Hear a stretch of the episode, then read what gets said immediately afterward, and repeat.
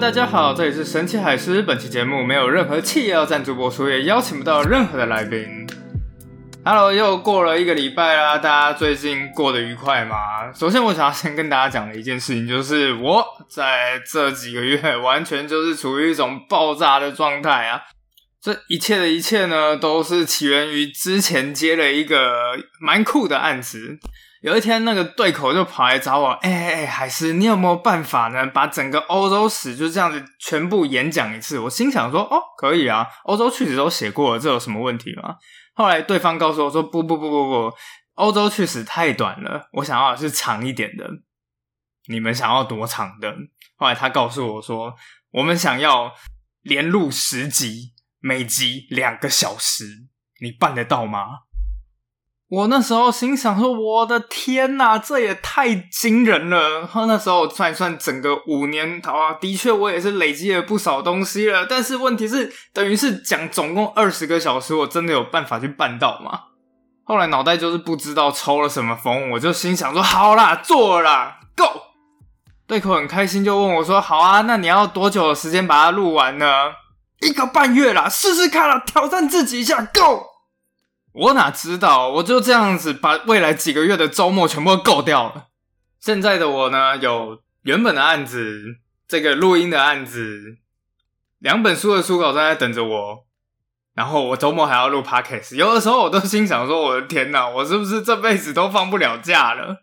不过呢，这也是蛮好的，尤其是当每到月底的时候，你打开你的银行账户，你就会觉得啊，一切都是值得的。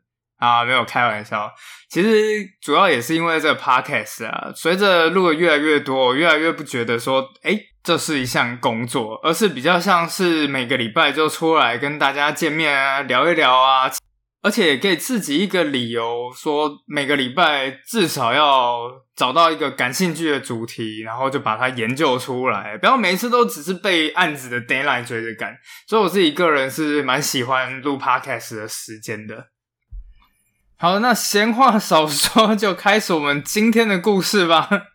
事实上，闲话就已经说的不少了。那今天我们要讲的是什么呢？也是一个非常有名的故事，只不过它并不是从格林兄弟出来的。作为这整个系列的最后一篇呢，其实我自己个人非常的喜欢这个故事，叫《美女与野兽》。好的，为了防止有些人真的没有看过《美女与野兽》的故事，所以我们还是稍稍的介绍一下这一个故事本身好了。是说，在很久很久很久以前，有一座漂亮的豪宅里，住着一位商人以及他的三位女儿。女儿们当然个个都貌美如花，不过呢，上面两个姐姐的个性就相较起来比较虚荣。自私。然而，在比起两位姐姐，唯独这个最小的十四岁小女孩，因为她长得实在是太可爱了，所以父亲就把她取名叫 Bella。那法文里面呢，就是美女的意思。那以下我们就简称美女，就跟所有的童话一样。这个最小的美女呢，甜美、谦逊，并且对所有人都非常的体贴。当然，这个时候，身为长子，我表示坚决反对。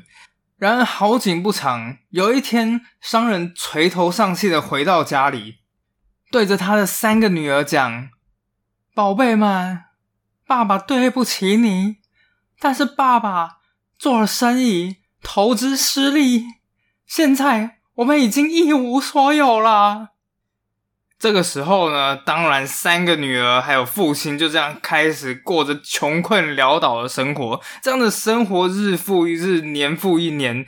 终于有一天，这个商人非常开心，又冲回家里面，对他的女儿说：“宝贝们啊，原来爸爸还有翻身的机会啊！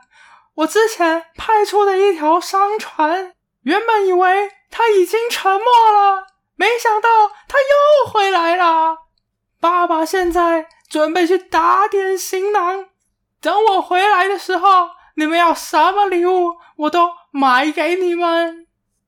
这时，前面两个姐姐听到了，哇！天上突然掉下的馅饼，岂有不接的道理？因此大喊：“哦，我要买首饰，我要买衣服。”爸爸一一的把女儿们想要的东西全部都记了下来。好，好，好，没有问题，没有问题，什么我都买给你。但正当两个姐姐狮子大开口的时候，旁边这最小的美女什么也没有要。后来经不起父亲一再询问，就答道：“其实我也没有什么特别想要的东西，但我们的花园里面一直没有玫瑰，我一直蛮想看看的。那。”就帮我带一支玫瑰回来吧。商人答应了。没过多久，他就带着大张小张的礼物清单，踏上了追讨财产的旅程。可是后来很不幸的，讨回财产的这个希望呢，终究还是落空。而自己当然身无分文，也没有钱给女儿买礼物的。屋漏偏逢连夜雨，在回来的路上，原本就已经阴暗的天空，突然间。滴滴答答，哗啦哗啦哗啦，下起了倾盆大雨。就在几乎绝望放弃的时候，商人突然间看到远远有一栋城堡，他二话不说，马上就走进了城堡里面。而这时映入商人眼帘的，就是摆满在桌子上各式各样的菜肴：糖醋排骨、辣子鸡丁、凤梨虾仁。不好意思啊，我最近在节食，现在脑袋里面就只想着这个东西。此时的商人又饿又累，看到满桌的食物，想都没想，套一句相声话：打开腮帮子，撩开后槽牙，霎时间饭菜如长江流水似风卷残云，一瞬间整桌菜被扫荡一空。商人在那里剔牙呢，这时才终于想起来：哎，我是不是要看一下这里到底是哪里啊？接下来，他开始寻找这城堡里面的各处。突然间，看到庭院里面有一片非常漂亮的玫瑰园。商人这时才突然想起：啊，我的三个女儿都跟我要了礼物呢。前面两个我可能是没有办法了，但是小女儿要的玫瑰花，我应该还是能想想办法的吧。商人蹑手蹑脚的走进了玫瑰园，正打算摘下离他最近的那一只玫瑰花时，突然间爆出了一声嘶吼啊！而在商人眼前的就是一只可怕的野兽。野兽痛斥着商人：“你偷吃了我的糖醋排骨、凤梨虾仁、椒盐虾、梅干扣肉，还要拿走我最珍贵的东西！”商人这时吓得腿都软了，他连忙的哀求道：“这个玫瑰花不是给我的，是我的小女儿。她唯一的心愿就是希望我能带一朵玫瑰花回去。你就成全了我这个愿望吧。”野兽想了想，回答道：“放走你也不是不行，但我有一个条件：当你回去之后，你必须要找一个女儿代替你回来这里。”商人垂头丧气的回到自己家中，一个人坐在那里独自叹气。唉，唉，经不住女儿们的一再追问，商人终于还是说出了实情。这个时候，美女一听，二话不说，坚持是我要玫瑰，才让爸爸闯进了人家的玫瑰园。如果必须要有一个人牺牲，那就由我去吧。两个人很快就回到了野兽的城堡里。野兽一看到美女，就问：“你是代替你父亲来的吗？”“我是代替我父亲来的。”“你是自愿前来的吗？”“我是自愿前来的。”野兽听完，转头便对老父亲说道：“你可以走了。”接下来，两个人就开始在城堡里面一起生活。时间久了以后，美女发现自己的生活并没有之前想象的那么可怕。她在这一座城堡里面，想要什么都可以实现。而每到晚上，野兽就会开始出现，和她谈天说地。久而久之呢，美女竟然也开始期待野兽的出现。但每天晚上结束时，野兽就会向她求婚。但当然，一而再，再而三，美女都拒绝了。而在拒绝之后呢，野兽就会悲痛的离开。不过呢，也不用太担心，因为隔天呢，野兽就会再度回来，而同样的戏码再次重演。但其实这样的日子也没有什么不好的。不过久而久之之后，哎，美女也开始想家了。她恳求野兽，是不是可以让我回去见一下我的家人？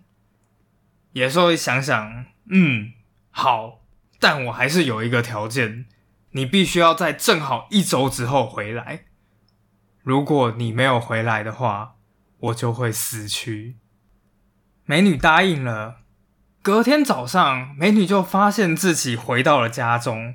老商人看到女儿回来了，当然心里是非常的开心。不过呢，两个姐姐突然间看到美女这个时候变得不一样了，两个姐姐开始起了嫉妒之心，开始互相的聊天。哦，你有没有发现？美女这次回来，身上的衣服都不一样了。那个牌子我看都没看过。哎呦，是啊，你没看见贝尔手指上面十根手指头戴了十一个戒指？跟他讲话，哎呦，快把我给闪瞎了呢！哦，那可不行，我长得这么貌美如花，为什么只有她有漂亮的戒指和衣服？是啊。不过呢，我倒是听到美女在一个星期之内必须回去。最后，两个姐姐决定设下一条计策：当美女必须要回去的那一天，他们请求美女再多待一周。最后，在无奈之下，美女也只好同意留下了。一天又一天的过去了，就到了第十天的时候，内疚的美女突然间想到。在她回家之前，野兽曾经交给她一面镜子，对她讲：“只要看着镜子，他就能看到城堡里面的情况。”他马上把镜子打开，吃惊的发现野兽竟然躺在他自己最爱的玫瑰园旁，已经奄奄一息了。这时，美女才发现自己对野兽的复杂情感，她二话不说，马上赶回了宫殿里，告诉野兽说。她不能失去他。野兽最后一次向她求婚，而这一次美女答应了。才说完之后，野兽马上起死回生，并摇身一变，变成了一位二十四岁的英俊王子。王子告诉美女，在很久很久以前，有一位仙女向他请求进到城堡里面避雨，但是那个时候少不更事的他拒绝了，因此。仙女就把它变成了一只可怕的野兽。只有找到不在乎他丑陋外表的真爱，才能够破除这个诅咒。最后，王子和美女就结了婚，从此也过着幸福快乐的生活。哇塞，我的天哪！故事终于结束了，我演的有够累的。好，不过现在呢，终于要开始讲历史的部分了。那表面上呢，这看起来，诶美女野兽当然也是一个快乐大结局。但你知道吗？其实，在整个历史里面，这个美女野兽呢，有人说它背后居然是有一段真实的历史的。而这时候年代已经不是那个遥远的很久很久以前，而是有一个清楚的年代，一五三七年。好，这年代其实是文艺复兴已经很后面很后面了，地理大发现也差不多进行了半个世纪。这时呢，西班牙人已经来到了非洲西部，他抵达了一个叫做 Tenerife 的一个岛屿，然后这岛屿现在在大概刚果的西部吧。整个岛上的年轻人起身奋而反抗西班牙人的入侵，不过借由科技优势，西班牙人还是轻而易举的征服了这个地方。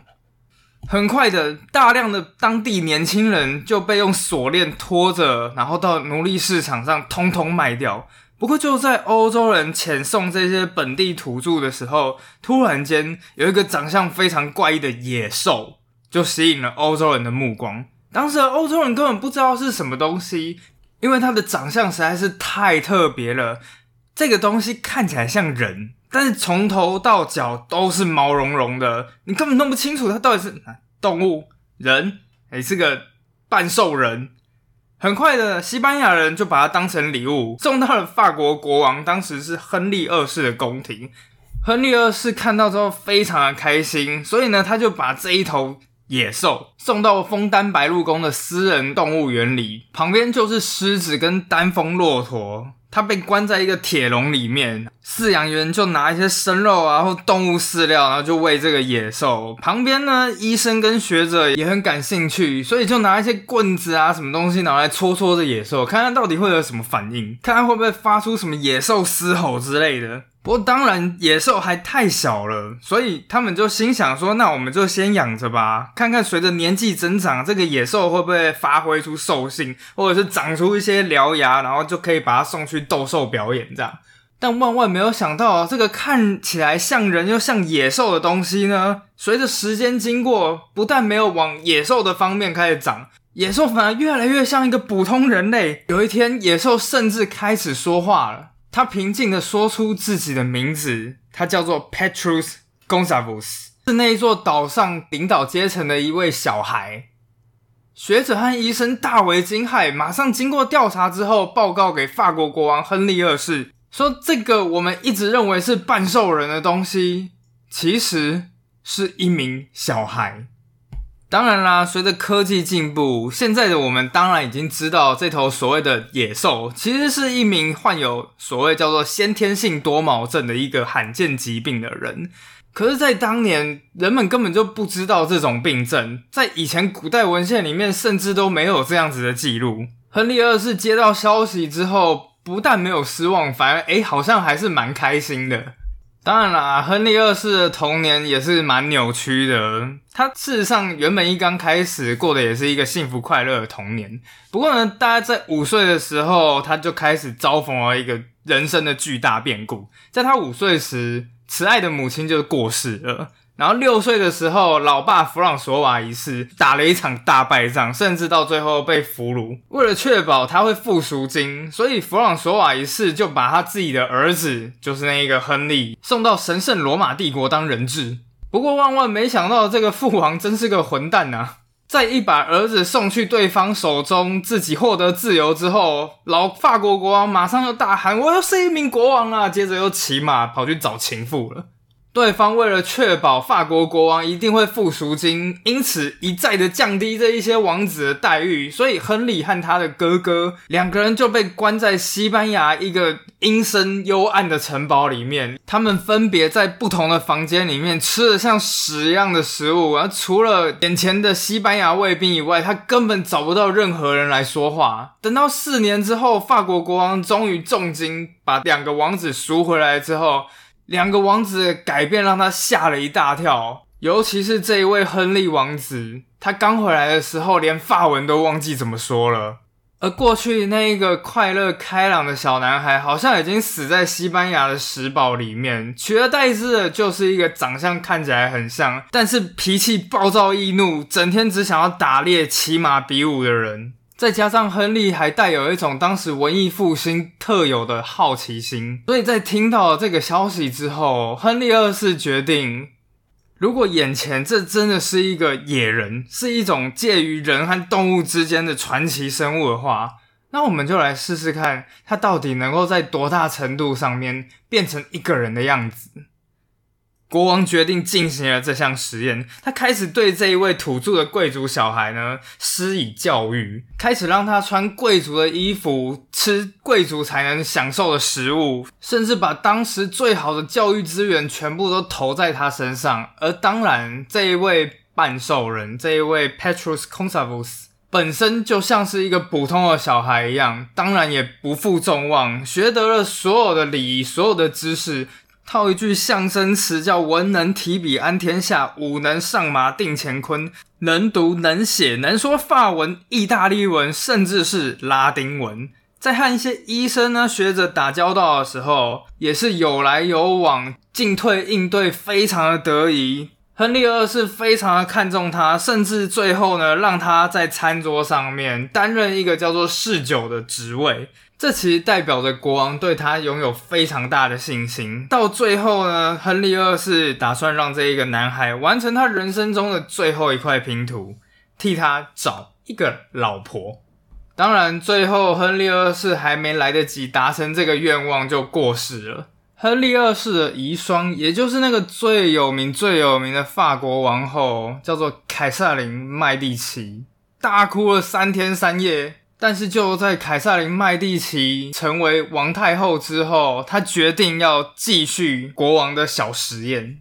当然啦，也有不少证据证明说，当时的王太后其实并不只是因为好玩而已，她也有自己的私心。如果这一个野人能够生下一儿半女，他就可以拿来作为欧洲王室间互相馈赠的礼品。最后，在各种物色之下，王太后终于找到了一个仆人的女儿，叫 Catherine。把男生形容的天花乱坠的啊，这个男生是一个有教养的绅士啊，他博览群书啊，会法文、意大利文，还有拉丁文啊，甚至当过国王的侍酒师呢。千说万说，就漏说了一件事情，对，就是在当时视角里面，对方严格来说不算是一个人。很快就到了婚礼当天，当这位空萨夫斯在圣坛上面等待他的新娘的时候，紧张的心嘣嘣直跳。而当新娘 Catherine 缓缓的步入礼堂，看到了远方的夫婿，一抬头看到新郎的长相时，他彻底震惊了。在接下来婚礼到底发生了什么事情，或者是当天晚上发生了什么事情，我们不得而知。不知道会不会像是《青蛙王子》里面记载的那样子的情节？他不想和他吃盘子里的东西，他不想和他一起用杯子喝水，他不想和他一起睡在床上，他只想要对方消失，从他的房间里消失，从他的生活中彻底消失。但我们唯一知道的事情是，女方既没有杀了对方，也没有离开他。性格沉静的 Catherine 在一刚开始的震惊之后，努力控制了自己的情绪，她完成了婚礼。没想到，渐渐的，Catherine 也发现，这个残忍疾病缠身的可怕面孔下，其实有一对和蔼慈善的棕色眼睛和一个温柔的心。两人共同生活了四十五年，而且生活坦白讲非常幸福，最后甚至生了七个小孩。而当然，在这七个小孩里面，有一半呢都有多毛症的这个基因。不过呢，很快的一家人也在欧洲声名大噪，许多王公贵族纷纷邀请他们到他的领地去居住。而在结婚大概八年左右，这家人就搬到了意大利定居。很多王公贵族当然热情的欢迎他们，也给了他们很多的馈赠和金钱。据说啦，这一家人这辈子都没有为金钱发过愁。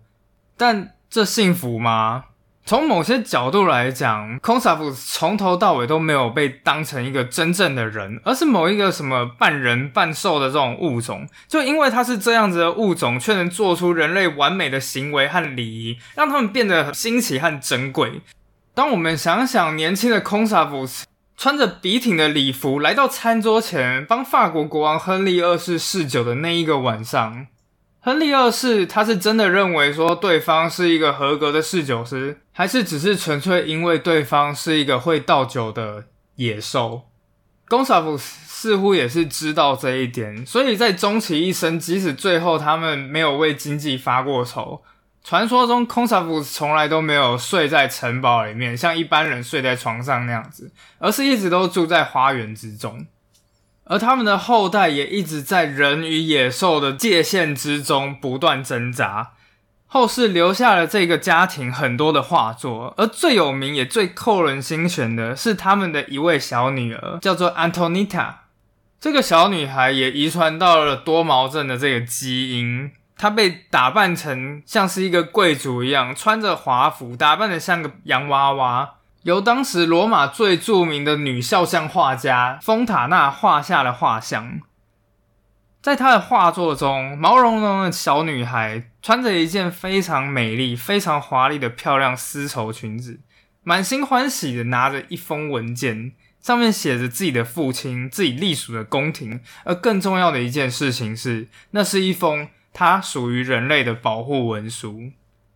可是事实上，只要想一想，你就会发现这件事情有多么吊诡。因为当然，没有一个普通人会需要文书来证明他是一个普通人，所以手上拥有这一份文件本身就证明了一件事情：他不属于一个寻常人的范围。但小女孩当然不明白这一点啊。在画家的画里面，画家用充满情感、近似科学的笔触，他精细的描绘出小女生怪异的疾病，还有那一头浓密毛发下面面带微笑的神情。也许这种微笑象征着一种悲伤，但是无论如何，就是有人说，就是这种笔触带出观众一种温柔、同情、共感的情绪。人们看到小女孩拥有跟人一模一样的神情，而在那一瞬间，人们终于理解，对我们都有自己不完美、异于常人的那一面。但无论我们是怎样的人，我们都是普通的一般人。好，那今天的故事就到这边结束了，那我们就下次再聊吧。大家想要听什么东西呢？也欢迎在下面留言给我。拜拜